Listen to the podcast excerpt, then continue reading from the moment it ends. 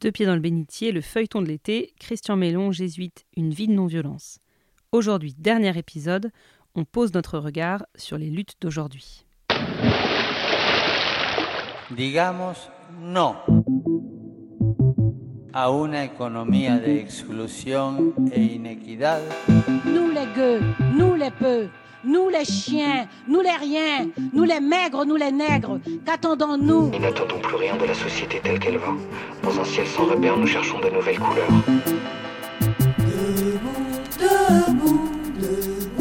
Des futurs multicolores nous attendent.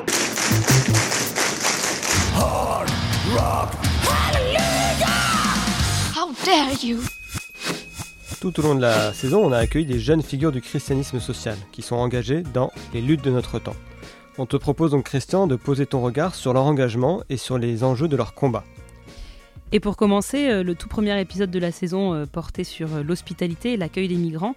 Et avant d'écouter Marcela Villalobos-Cid, qui était notre invitée sur cette question, tu es toi-même très engagée auprès des personnes migrantes, notamment à Calais, où tu nous l'as dit, tu te rends régulièrement. Comment t'en es venu à t'engager sur cette question? Alors ça aussi, c'est très ancien dans mon histoire, puisque déjà avant d'être jésuite, dans ma seule année d'étudiant, j'ai faisais de l'alphabétisation. Bon, c'était assez courant, dis- disons à l'époque. Ensuite, euh, une fois que je suis revenu au CERAS, euh, il y avait deux experts, euh, le père Jean Véder et le père André Coste, qui étaient vraiment experts et connaissant très bien un grand réseau de relations. Bon, l'un et l'autre sont morts. et au CERAS, il y avait besoin de quelqu'un qui puisse s'investir sur cette question. Ça correspondait aussi à un goût personnel, parce que vu que j'ai été très bien accueilli dans beaucoup de pays du monde, euh, j'étais euh, un peu soucieux euh, de la manière dont nous, on accueillait ici ceux qui viennent d'ailleurs, quoi, d'une manière générale. Bon, donc ça a été l'amorce, euh, puis le fait que j'habite à Saint-Denis à partir de 2004, enfin, donc un certain nombre de choses. Donc euh, voilà, j'ai bossé la question, j'ai lu des bouquins, j'ai rencontré des personnes, et depuis, euh, jusqu'à enfin, jusqu'à tout récemment, maintenant, il y a Jean-Marie Carrière dans notre équipe, donc euh, je ne suis plus le seul, mais pendant longtemps, j'étais un peu le, le seul à, dans l'équipe du CERAS, je veux dire, à répondre aux demandes de, de formation, de réflexion, d'articles sur les questions migratoires. Et voilà, ça s'est fait progressivement et j'en suis très heureux. Alors on, va, on te propose d'écouter euh, un extrait de ce premier épisode avec euh, Marcella que tu connais, Oui, et on te fera réagir à ses propos. Moi, je dirais pas que ce soit l'invisibilisation, je dirais que c'est le déni de la réalité. C'est dénier une réalité qui est là, parce que ça nous dérange. Ce matin, pour venir aujourd'hui ici, euh, j'ai passé devant les camps et qui, en regardant ces conditions, ne peut pas se sentir interpellé. Quand on voit les personnes, ce sont des personnes. Donc c'est pour ça que je ne parle pas des migrants, ce sont des personnes migrantes. Il y a des hommes là qui ont une histoire, qui ont des raisons euh, légitimes d'avoir quitté leur pays et de souhaiter, comme disait tout à l'heure Jean-Marie dans son entretien, de souhaiter migrer en France pour un avenir meilleur. Voir cette réalité nous interpelle et doit nous pousser à faire des choses. Mais la solution citoyenne, elle n'est pas suffisante. Il faut qu'il y ait une solution euh, politique aussi. Mais pour, pour moi, ce n'est pas de l'invisibilité, c'est vraiment c'est dénier, c'est nier que les personnes sont là. Donc on entend Marcella qui nous parle d'un engagement personnel à conjuguer avec une volonté politique euh, forte. On imagine que tu te retrouves bien dans cette approche. tout à fait. Pourtant, que ce soit dans l'Église ou dans la société, euh, ou même du côté des politiques, l'accueil des, des migrants reste un sujet euh, sensible d'année en, en année. Qu'est-ce que tu réponds ou qu'est-ce que, quel conseil tu peux donner quand il faut répondre à celles et ceux qui s'opposent justement à cet accueil ou qui le conditionnent drastiquement? Alors, je leur dirais d'abord, informez-vous. Ça paraît banal, mais je suis effondré de voir à quel point des gens peuvent asséner des vérités qui sont en fait des fake news, des contre-vérités. C'est-à-dire, euh, ben, par exemple, rien que d'employer le mot immigration massive. Il n'y a pas d'immigration massive. Il y a eu en 2015, effectivement, une année où ils sont arrivés très très nombreux, et d'ailleurs pas tellement en France, d'ailleurs, surtout dans d'autres pays d'Europe. Mais euh, il, faut raison garder, c'est-à-dire, je, suis effaré. là encore, je ne suis pas le seul à le dire, mais tous ceux qui travaillent ces questions sont effarés de voir la, distance, je dirais même le fossé, le gouffre entre ce que produisent les études de ceux qui savent, ceux qui cherchent, ceux qui publient, ceux qui comptent euh, les statistiques, etc., d'une part, et puis les opinions courantes, d'autre part, y compris de gens de bonne volonté. Donc je dirais voir la réalité, euh, j'aime bien cette expression de Marcella, c'est aussi euh, voir en face. On n'est pas, pas un pays menacé de, ou bien alors on croit que M. Zemmour a dit des choses justes. Alors évidemment, à ce moment-là, il faut choisir entre Zemmour et les deux pieds dans le bénitier. Hein. Mais il faut vraiment faire un, effort sérieux d'information. Il y a tout ce qu'on veut comme source. Hein. Vous pouvez lire le, bouquin de François Gémen, qui est d'ailleurs écrit dans le projet aussi, mais on a tous un ami, un ami noir. il est sorti il y a un an, donc les chiffres sont, encore euh, les bons. Enfin voilà, donc ça c'est la première chose. Ensuite, c'est vrai qu'il y a beaucoup de personnes, et j'en rencontre, euh, qui, ne sont pas convaincus par les argumentaires, par les chiffres, etc. Et la seule manière de changer son regard, eh ben, c'est de rencontrer les personnes.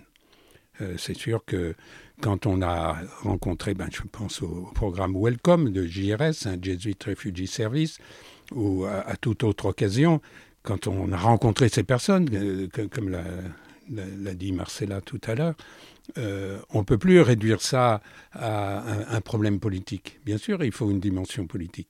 Mais il y a d'abord à prendre en compte que ce sont des personnes qui ont eu des raisons et des bonnes raisons euh, de quitter leur pays et qui très souvent sont, en sont malheureuses. Hein.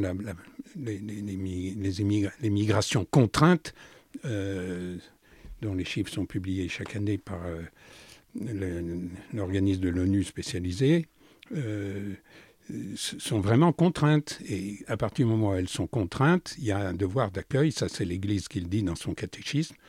Euh, quand il s'agit de gens qui, qui ont dû quitter leur pays, soit parce qu'ils sont persécutés, soit parce qu'ils n'ont pas de quoi y vivre, il y a un devoir de les accueillir.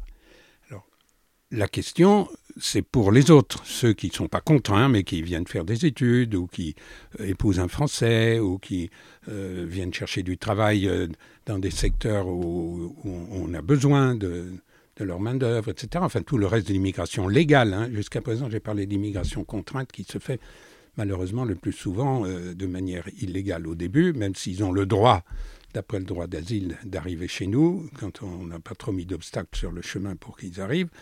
Euh, mais il y a toute l'immigration légale qui est beaucoup plus nombreuse, mais qui est faite. Euh, bon, le, ministère de l'Intérieur donne euh, de, 250 000 cartes de séjour par an à, des, gens qui, qui viennent d'ailleurs que de l'Union européenne.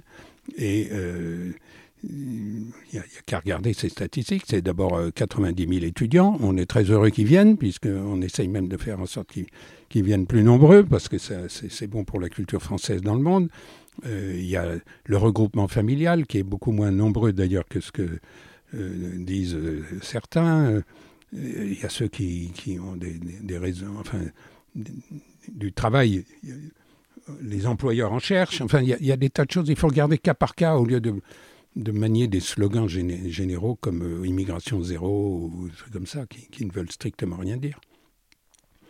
François Gémen montre très bien dans ses articles, ou bien Catherine Vitol de Vinden, autre auteur de projet, euh, que, la plupart des migrations légales en France euh, sont le fruit euh, de, décisions prises par, pour des raisons juridiques. C'est-à-dire que la France a signé un certain nombre d'accords qui font qu'elle doit accueillir tel ou tel type de, personnes. Il faut regarder alors on peut dire que la France peut sortir du système international et renier sa signature. Alors ça c'est un choix.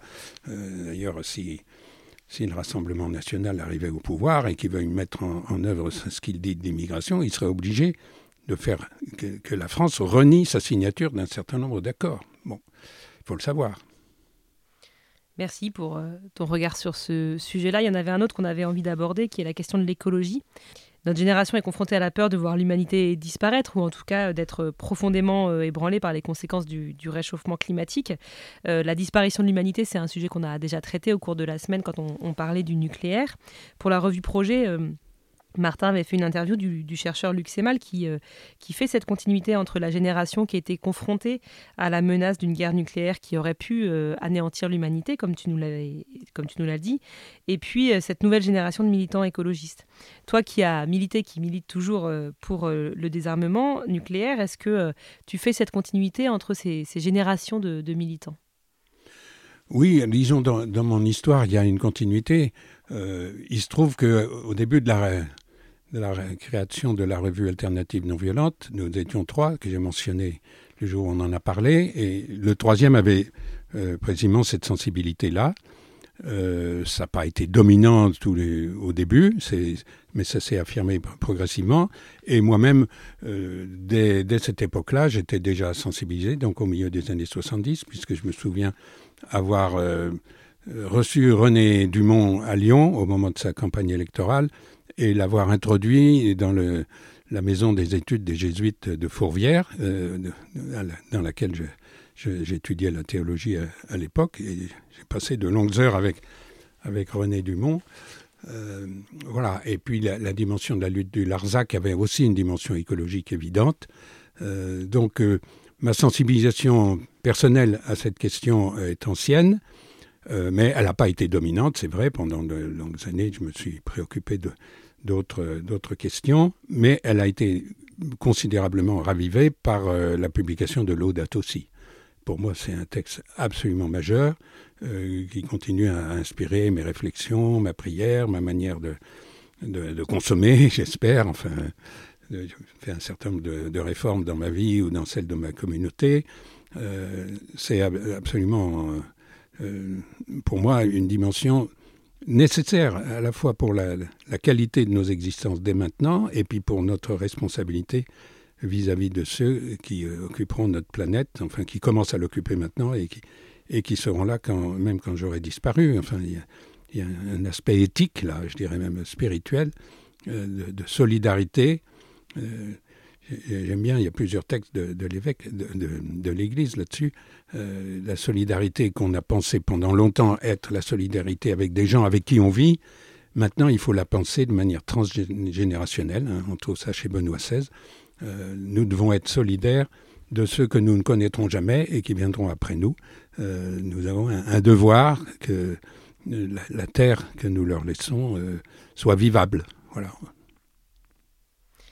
Et on pourrait aussi euh, plus pragmatiquement, enfin plus techniquement, en tout cas, faire aussi une filiation entre les modes d'action, parce qu'aujourd'hui, les, les, luttes écologistes euh, euh, sont très inspirées par les actions non violentes, par l'humour, enfin par tout ce que vous avez aussi mis en place dans les années 70, en fait. Oui, alors je ne pense pas que ce soit conscient, cette filiation, chez ceux qui, qui l'amènent, mais pour moi, c'est évident. J'ai d'ailleurs eu, eu l'occasion de l'expliciter dans un récent article de la revue Projet toute la réflexion que j'avais menée sur euh, la désobéissance civile, euh, comme je disais l'autre jour, j'ai fait mon, mémoire de maîtrise à Bradford euh, là-dessus. bon, ensuite, du coup, je, suis passé pour quelqu'un qui connaissait bien la théorie de la désobéissance civile, que ma pratique était quand même assez limitée, a fait qu'on m'a sollicité pour écrire l'article des obéissances civiles dans l'Encyclopédia Universalis. Et j'ai continué à écrire et à rédiger là-dessus euh, et, à, approfondir la réflexion notamment sur la légitimité de la désobéissance civile qui ne va pas de soi dans une démocratie. Donc il faut vraiment peser le pour et le contre euh, pour mettre en œuvre des moyens qui, tout en étant non violents, sont quand même euh, contraires à, la loi votée, dit-on, démocratiquement. Donc tout cet espace de réflexion à la fois éthique, politique, stratégique autour de l'obéissance à la loi m'occupe et me préoccupe. Et c'est certainement, euh, je, suis heureux de pouvoir euh, éclairer les choix des jeunes qui, se, qui sont dans, dans cette perspective aujourd'hui pour, pour faire en sorte qu'ils se posent les bonnes questions et, les bons éléments de réponse. Pour parler d'écologie, dans le podcast, cette saison, on est allé voir Martin Kopp, qui est un théologien protestant écologique. Euh, voilà ce qu'il dit euh, du, rôle des communautés chrétiennes. J'aime beaucoup l'idée selon laquelle, euh, En fait, peut-être la responsabilité du christianisme n'est pas tant... Enfin, il doit prendre sa part et, il peut avoir une influence, bien sûr, sur le monde autour de nous, mais c'est d'être c'est d'être et lumière. même si éventuellement on sale pas toute la planète et on n'illumine pas toute la planète, mais c'est comment est-ce que par exemple nos communautés chrétiennes incarnent de manière préfigurative ou anticipatoire ce qui pourrait venir ou ce, dont la société pourrait s'inspirer. Voilà, prophétique. Euh, mais c'est, c'est, ouais, c'est, aussi, ça dépasse même la prophétie parce que c'est quand on dit que, voilà, on avait réfléchi à un verset pour ce, pour ce, pour cette, pour cette, pour ce podcast, et je, je proposais par exemple Marc 1.13 où on dit que Jésus au désert, quand il jeûne 40 jours, le texte dit il était avec les animaux sauvages. Euh, dans le Nouveau Testament, on a une préfiguration de l'harmonie eschatologique euh, qu'on trouve en Ésaïe 11, où, euh, l'enfant joue sur le nid de la vipère, où le lion et le bœuf, tous les deux, mangent du fourrage, où le léopard est couché à côté de la chèvre. C'est de dire qu'il n'y aura plus de violence. Il n'y aura plus ni instrumentalisation, ni meurtre d'un autre être vivant pour se soutenir comme être vivant. Et est-ce qu'on peut être des communautés qui sans l'accomplir totalement, parce que ce n'est pas possible dans la réalité blessée de notre création, mais anticipe cela d'une certaine manière. Et ça peut se vivre dans un repas paroissial. Est-ce qu'il y a nécessairement toujours besoin d'y avoir de la viande? Est-ce que tu as l'impression que les, communautés chrétiennes sont à, la hauteur du, défi climatique, écologique euh, qui est de notre temps?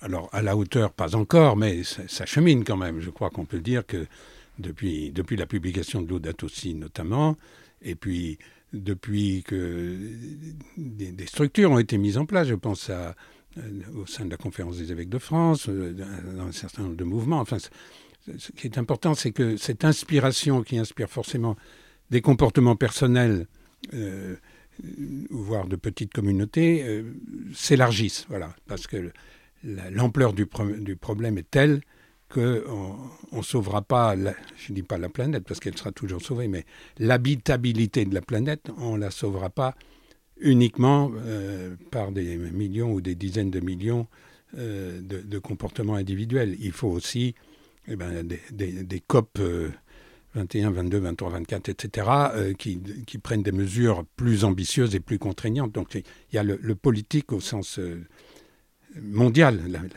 la, politique vraiment qui puisse euh, être à la mesure euh, des... Et ça ça, ça, passe par des pressions citoyennes, bien sûr, mais ça passe aussi par, des élections, par l'action politique, par des... Euh, et, là, il y a du boulot. Alors, est-ce que l'Église est, prête à prendre aussi cette dimension-là en compte? Je le souhaiterais. C'est difficile quand même, parce qu'à partir du moment où on rentre dans le champ proprement politique, eh bien, il faut tenir compte du pluralisme politique des chrétiens.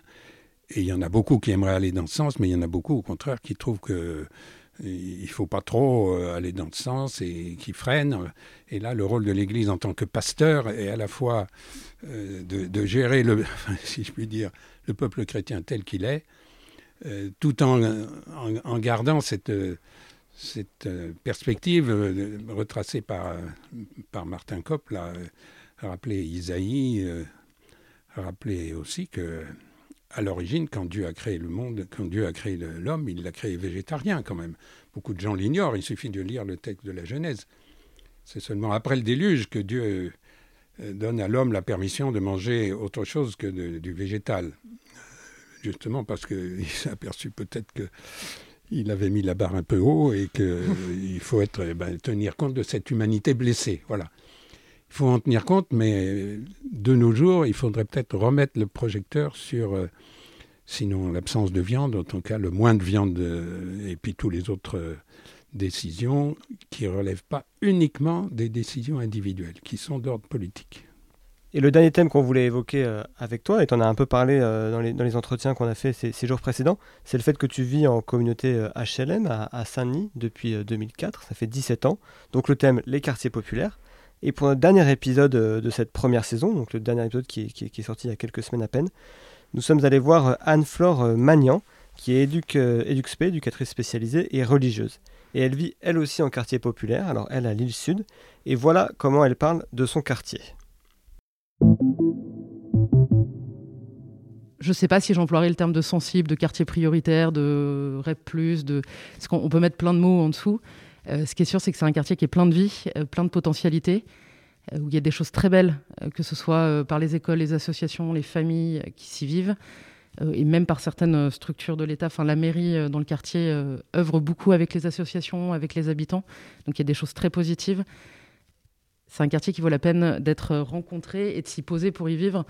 Euh, et de voir les dynamiques en fait où il y a une notion hyper importante ici. Tout le monde a conscience que tout seul on ne fera rien.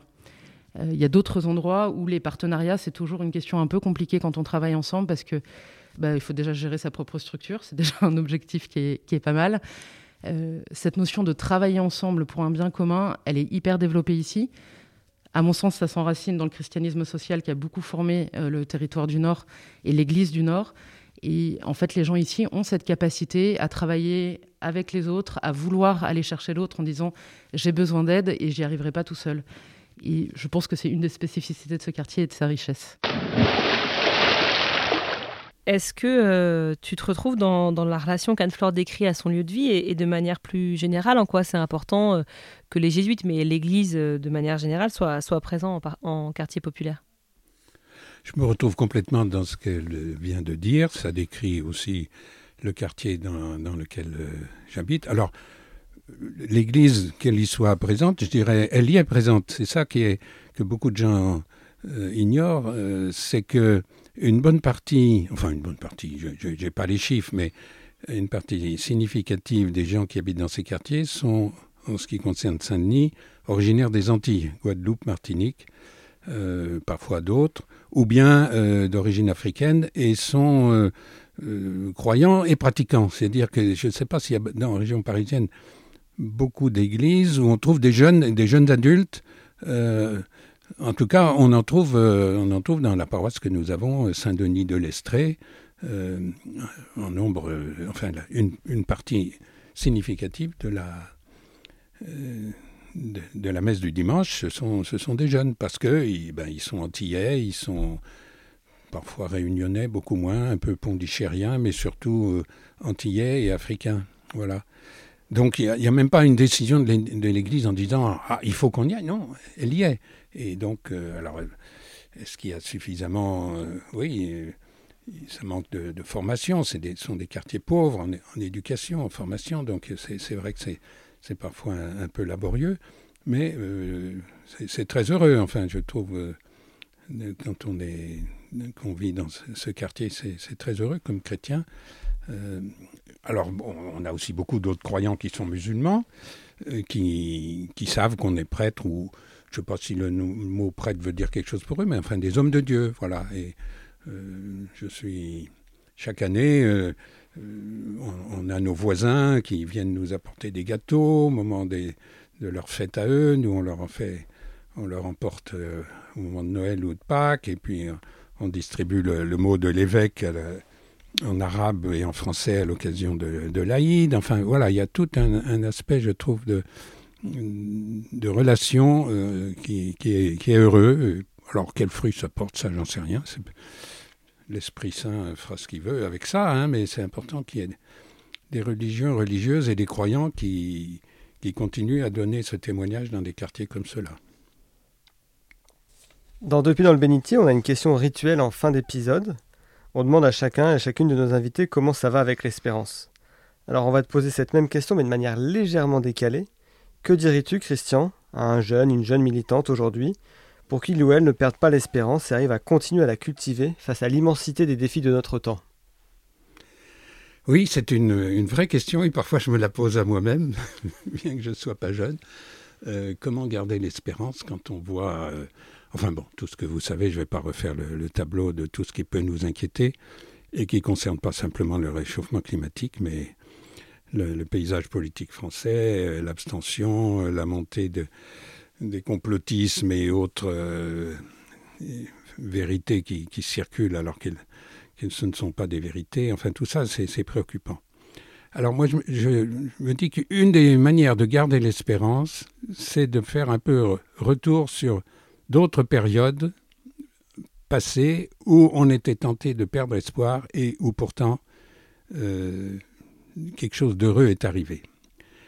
Alors on pourrait remonter bien sûr à la résistance, euh, la défaite du nazisme, etc. Bon, euh, je ne l'ai pas vécu, j'en ai entendu parler.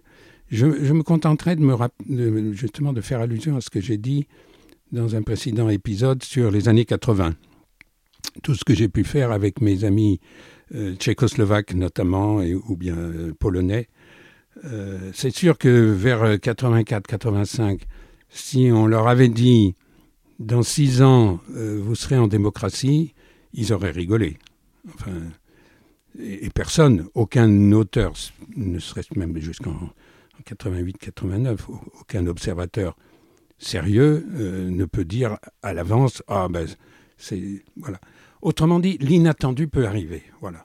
L'inattendu, bien sûr, c'est ça a été une conjonction de facteurs. Hein, ça a été bon, d'après le pape Jean-Paul II, c'est précisément la résistance non violente de ces mouvements euh, de dissidence, de démocratie, de droits de l'homme. Euh, il, le dit dans son encyclique Synthesimus Annus. Moi je partage assez son opinion, mais je comprends que d'autres soient réticents, euh, ne la partagent pas et, mettent ça plutôt sur des, sur des facteurs plus politiques, voire militaires. bon. Mais au moins, l'inattendu, le non prévisible peut arriver. Aujourd'hui, quand on voit l'état des, du monde euh, international, de la société internationale vis-à-vis de la démocratie, des droits de l'homme et surtout euh, du réchauffement climatique, eh ben, c'est vrai que on est un peu, je dirais, comme un, démocrate tchèque ou polonais en 87 ou 88. Voilà. Et eh bien voilà, deux ans après, euh, Václav Havel, qui avait commencé l'année 89 en prison, l'a terminé comme président de la République.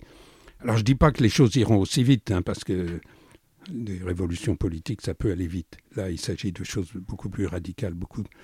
Mais quand même, euh, voilà, c'est mon message d'espérance. Il y a bien sûr l'espérance au sens euh, spirituel du terme, euh, qui, comme vous savez, est à distinguer soigneusement de, de l'espoir. L'espérance, c'est à la fin, la mort n'aura pas de dernier mot. À la fin, le Dieu d'amour l'esprit d'amour pénètre suffisamment non seulement les cœurs, mais l'histoire des hommes, pour qu'on on ait la garantie que cette grande œuvre qu'il a, a voulu lancée euh, ne, terminera pas dans une catastrophe. Mais euh, sans aller jusqu'à cette grande vision de l'espérance chrétienne, qui est toujours, d'ailleurs, qui n'est possible que s'il y a les actions pour que ça arrive comme ça, hein, parce que l'espérance qui consiste à dire, ah ben, Dieu est bon et ça se finira bien, c'est tout à fait contraire à l'esprit biblique. Mais euh, même sur euh, des choses plus à, 20, 10, 15, 20 ans, je pense qu'on peut avoir des surprises du même ordre que celle de la chute du mur de 89. Merci beaucoup. Un grand merci Christian de nous avoir partagé tout ton parcours, tes expériences, tes convictions, de nous avoir accompagnés tout au long de cette euh, semaine d'été. Depuis dans le bénitier première saison, cette fois c'est bien fini. Rendez-vous en septembre pour de nouveaux épisodes. Et d'ici là, reposez-vous bien, car l'inattendu a besoin de vous. Et on, vous, souhaite, un, bel été.